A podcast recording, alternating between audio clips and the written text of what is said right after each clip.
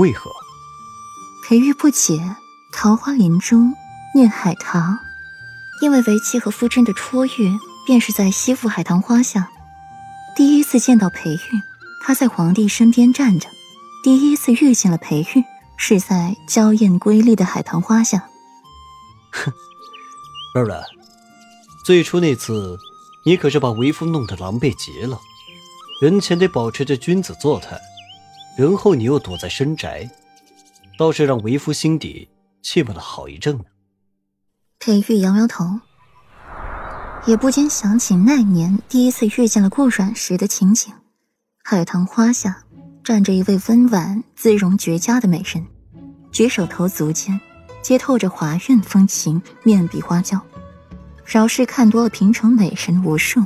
就是见着这样的美人，还是忍不住为之驻足，上前调戏一番不成，倒反被美人调戏了，吃了豆腐，想寻这美人的麻烦，却又没有好的借口，把自己给郁闷到了。后来又听说那谢匪对着美人情根深重，日日情收不断，让自己吃饭许久，派人截下来他送出的每一封情书，到现在他已经存了一千封了。后来这美人对自己百般殷切，可不知为何突然的就冷淡了下来，让自己心痒痒的。生平第一次爬了美人墙头，做起了宵小之徒。后来更是因为长孙允来东巡选妃一事，为了心安，更是先把美人吃到了腹中，让她跑不掉。你还好意思说？要不是你先调戏我，至于那样吗？顾然弯弯眉眼，就像夜空的月牙一般美煞人心。当初若是不调戏，如今可就没有软玉在怀，温香在侧。裴玉和顾软贴着额头，闭上双眸，细细互相的亲吻着。桃花灼灼，取一朵放心间足矣。漫天桃花雨随风飘扬在空中，打着旋儿落下，从眼帘飘过，不只是乱了谁的心。还是迷了谁的眼？地上铺满了娇嫩的桃花花瓣，一眼望去尽是暖暖的粉色。霍尊左长安姗姗来迟了，也被桃林中的美景渲染，眉宇间不复前些日子的忧愁怅然，取而代之的是一抹浓浓的温柔和放松在里边。走到湖边，席地而坐，顾软端正了身子坐好。北周的事忙完了，顾然指的是消毒禁毒、抚慰生者一事，以及北周的规划治理，他有想法没？忙完了，过两日便启程回平城。霍尊的心情难得轻松起来，顾阮若有所思的点点头，他也想要回平城了。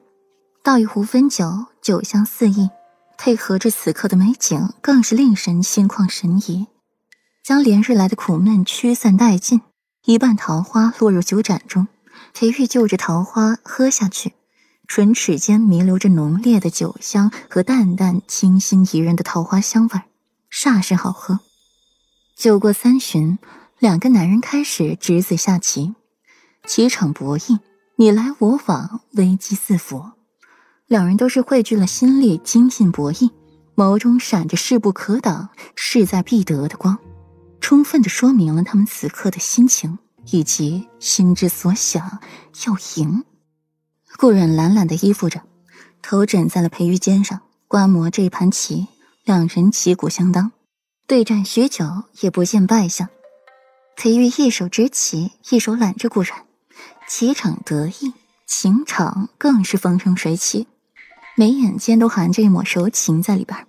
看得温柔似水对待女人的裴玉。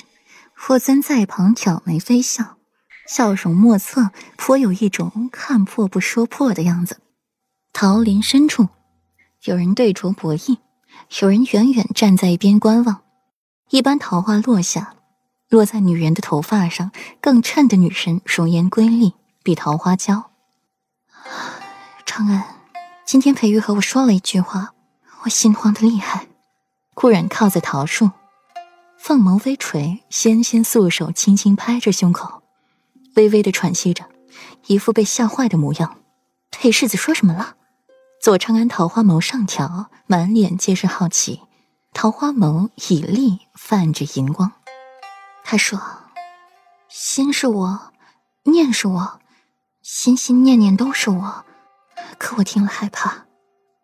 有那么一瞬间，顾阮怀疑这是裴玉宠着自己时哄自己开心说的话，并未怎么放在心上。可是就这么一句话，一直盘旋自己脑海里，挥之不散，让他害怕，心剧烈的跳动着。